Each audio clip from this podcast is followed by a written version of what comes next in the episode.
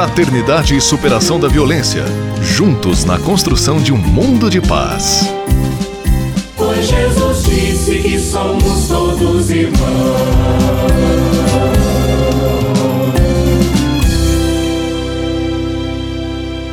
Nossa série de entrevistas especiais sobre a campanha da Fraternidade 2018, que tem como tema Fraternidade e Superação da Violência, hoje recebe uma convidada muito especial. É a monja Quen, da comunidade Zen Budista. Fala conosco de São Paulo. Paz e bem, monja Quen, que alegria ter a senhora aqui conosco. Paz e bem, que alegria poder compartilhar dessa proposta que é tão importante de nós criarmos uma cultura de não violência, uma cultura de paz. Monja Quen, como a filosofia budista entende o fenômeno da violência? Existem várias insatisfações no ser humano e a falta de conhecimento de si mesmo, a falta de conhecimento das nossas emoções e sensações nos levam a ser controlados pela ganância, raiva e ignorância, que dizemos que são os três venenos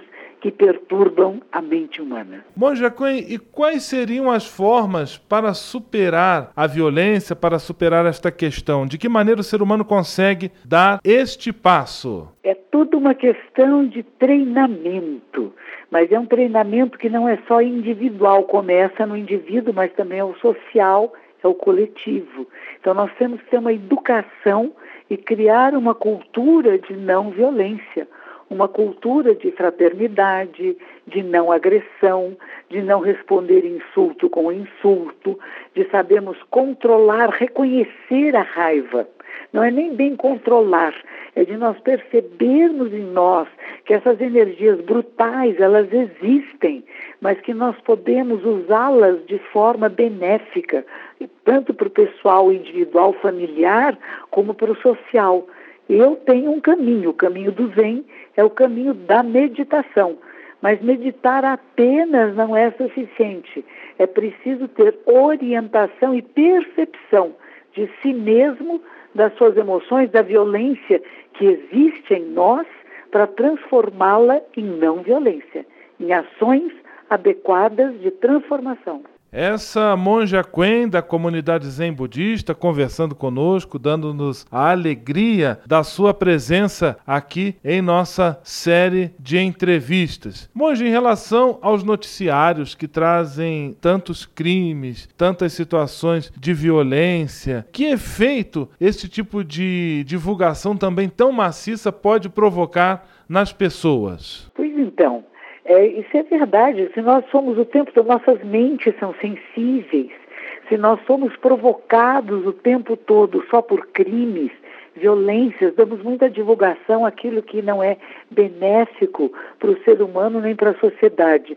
Vai banalizando a violência, o crime, a morte, o assassinato, as coisas maléficas ficam se tornando coisas comuns quando na verdade tem tanta coisa boa acontecendo e infelizmente a nossa mídia não divulga, só divulga o erro, o criminoso, o errado, o corrupto e as pessoas boas estão ficando escondidas, quietas. É importante que a gente dê visibilidade, que dê aquilo que é bom. As pessoas são corretas, honestas, que a maioria da população as pessoas que não são violentas, que fazem a opção pela paz e pelo bem, são um grande número e nós não damos ênfase. Mostrar um pouco ao mundo como é agradável viver em harmonia, como é agradável viver em respeito uns aos outros. Monja Quen, da comunidade Zen Budista. Eu quero agradecer a sua presença. No próximo programa nós continuamos sobre este assunto, a superação da violência, o cultivo da cultura de paz.